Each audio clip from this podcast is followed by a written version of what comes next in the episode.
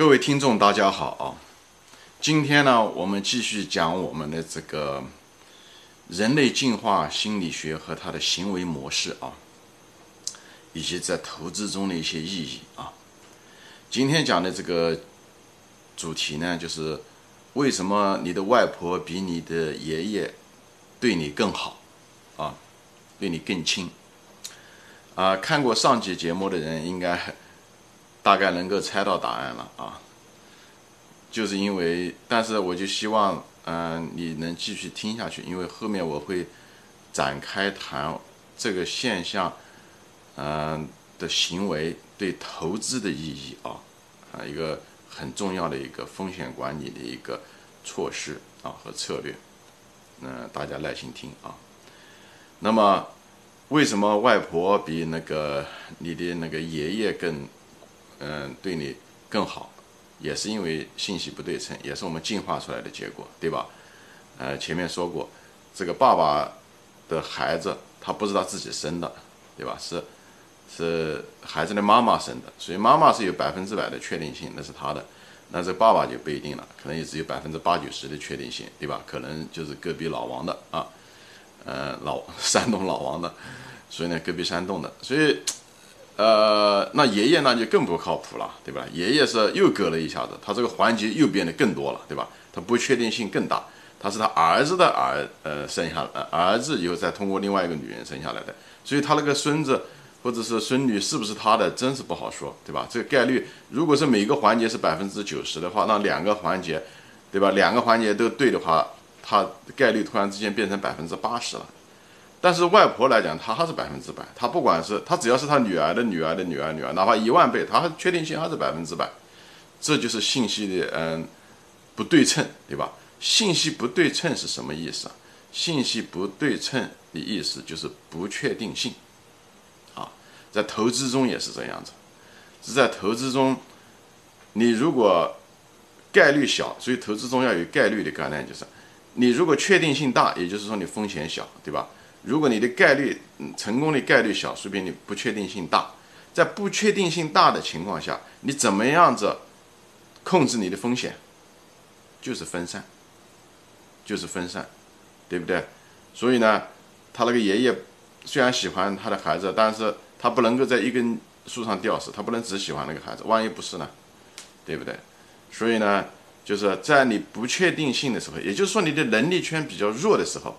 不要一根筋买一个股票，不管你对它，呃，人家怎么说，或者是怎么说，你你希望能够多少一夜致富，你都不能够把仓位加得过大。你要对自己要有个清醒的认识，你处于这样什么的一个地位？你是爷爷，你就是爷爷，你是个男人，你就有风险，是一样的。投资也是一样，你投资的时候，你没有那么大确定性，对自己一定要一个很清醒的认识。所以在确定性不大的情况下，控制风险的方法只有分散。不能把所有的鸡蛋放在一个篮子里面，通俗的话说就是这样，好吧？也就是仓反映在就是仓位的控制上，用仓位来控制风险，就是分几个股票，每个股票不要放过重的仓位，这是没有办法的办法，好吧？那作为你如果确定性很大，对吧？像外婆一样，那你如果确定很很大的时候，你就不应该分散，因为分散是有代价的。分散的意思就是说，你得把你的资源也得分散，对不对？你得把你的精力也得分散，对不对？那么，你如果是分散的话，像那时候在原始社会的时候，你如果分散，你就是生了孩子不管，你就指望他们靠天收，那么，那资源你好不容易养孩子养大了五五六岁了，突然之间又死了，这样子的话，你就把资源都浪费了。人也是一样。人就那么多精力，一天就二十四小时。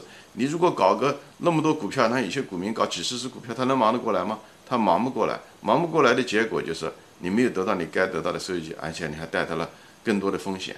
所以那时候分散仓分散仓位就是错误的一个策略，对外婆来说。